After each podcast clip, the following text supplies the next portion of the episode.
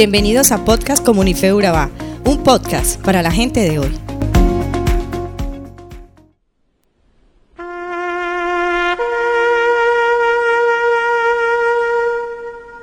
Cuando escuchamos esta melodía, ya sabemos qué está pasando en nuestro entorno.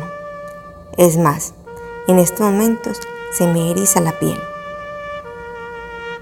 Hablar de la muerte o escuchar que alguien falleció no es ni el tema ni la noticia más agradable, pues en nuestra naturaleza humana aprendimos a aferrarnos a este mundo.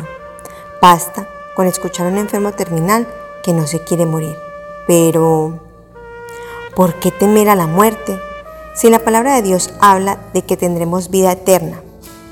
En estos últimos tres años he tenido una experiencia fría y dolorosa con la noticia de que mi hermana tenía cáncer. Escuchar a los medios y los médicos que era un cáncer muy agresivo, que no tenía cura, que la probabilidad de seguir viva era poca y todo esto tan negativo me hacía llorar, gritar y hasta soñar que sería el mañana si ella ya no estuviera. Ah, claro, pero teníamos esperanza y sobre todo la fe de que algo sobrenatural pasaría, que veríamos un milagro. Después de estos tres años de idas y venidas al médico, de dos intervenciones quirúrgicas, de más de 12 radioterapias, más de 30 quimioterapias, vivimos el milagro de la salud. Pero es increíble ver el poder de Dios. Créame, esto no lo vimos llegar, tampoco lo vimos en ese momento. Es ahora que podemos ver lo milagroso que sucedió. Fue después que estamos notando lo que te voy a contar. Toda mi familia padeció en estos tres años esta enfermedad de mi hermana, en medio de una pandemia con temores de que ya no era ella la que estaba frente a la muerte, sino que todos corríamos el mismo riesgo. Y sí, no me vas a creer, vi morir a mi padre, no en lo físico, sino a su alcoholismo, a su atadura y a su machismo que fue sembrado desde niño. Vi morir a mi madre, a su orgullo, la vanidad y el temor de perderlo todo. Vi morir a la incredulidad de mi cuñado y sobre todo vi morir la tibieza de nuestros corazones. Mi hermana nació de nuevo, con un nuevo cuerpo, sin dos órganos, pero con un nuevo corazón, fortalecida, creyente y dando testimonio del poder y el amor de Dios.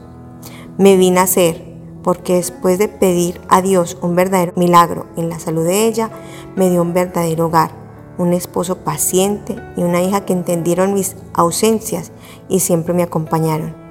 Así que cuando escucho las palabras de Pablo que decía, Porque para mí el vivir es Cristo y el morir es ganancia, me da la certeza que tengo un Padre que me cuida, que siempre ha cuidado de mí les mentiría decirle que no lloré, si en alguna parte o que fui a muchas partes a llorar. Claro, sentía dolor, sentía miedo de perderla. Pero, ¿cómo no sentirlo si aún estoy en mi cuerpo humano?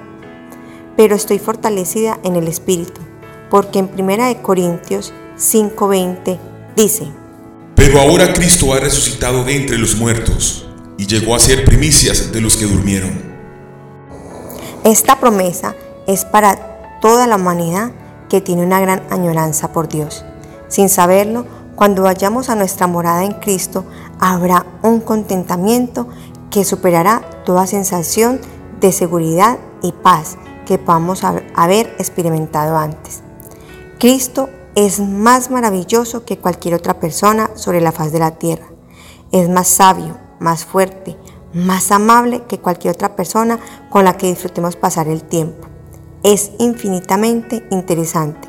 Sabe con exactitud qué hacer y qué decir en cada situación para hacer que tus invitados se sientan tan gusto como sea posible.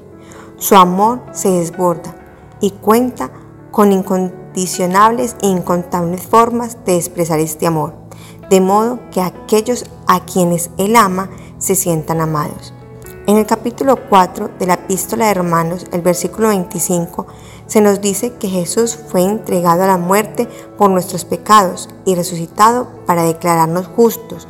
En su muerte Él quitó nuestros pecados, pero su resurrección Él nos dio una entrada segura y amplia en el cielo. Podemos sentirnos firmes en su justicia. Así que hermanos, es importante reconocer que la muerte a la que se refiere Pablo no es solo la física, sino la espiritual. Dejar nuestro viejo hombre y entrar, entregarnos al Padre que estará para nosotros y Él tendrá una recompensa. Lo dice en 1 Corintios 15:58. Por lo tanto, mis amados hermanos, permanezcan fuertes, inconstantes, trabajen siempre para el Señor con entusiasmo, ustedes saben que nada de lo que se hace para el Señor es inútil. Oremos en estos momentos. Señor, porque el sacrificio en la cruz es la muerte más grande que hemos podido escuchar en nuestra historia, pero es la muestra de amor, de la hermosura, del poderío tuyo, del poder recibir el perdón de nuestros pecados. Por eso quiero, y es mi anhelo, también morir a mi viejo hombre, que cada día el Espíritu de Dios me ayude a controlar mis impulsos, que no traen buenos resultados y que no son de testimonio, sino que siempre esté convencido de que gracias a tu sacrificio por mí, yo sacrifico mi debilidad en tus fuerzas para gozarme, para estar en esta tierra en compañía de aquellos que amo y poder llegar al cielo a la alabanza y a la adoración tuya. Amén. Te invito a que sigas leyendo el libro de Corintios y nos acompañes en cada una de nuestras podcasts. Bendiciones. Inmolado en el Calvario, Él mostró su amor por mí. Todo peso del pecado sucios pecados encima Él llevó. Y en un momento importante, en un instante muy decisivo, fue por Él o por mi amado mi amado Padre, querían a mí salvar. Sangre que me da la paz,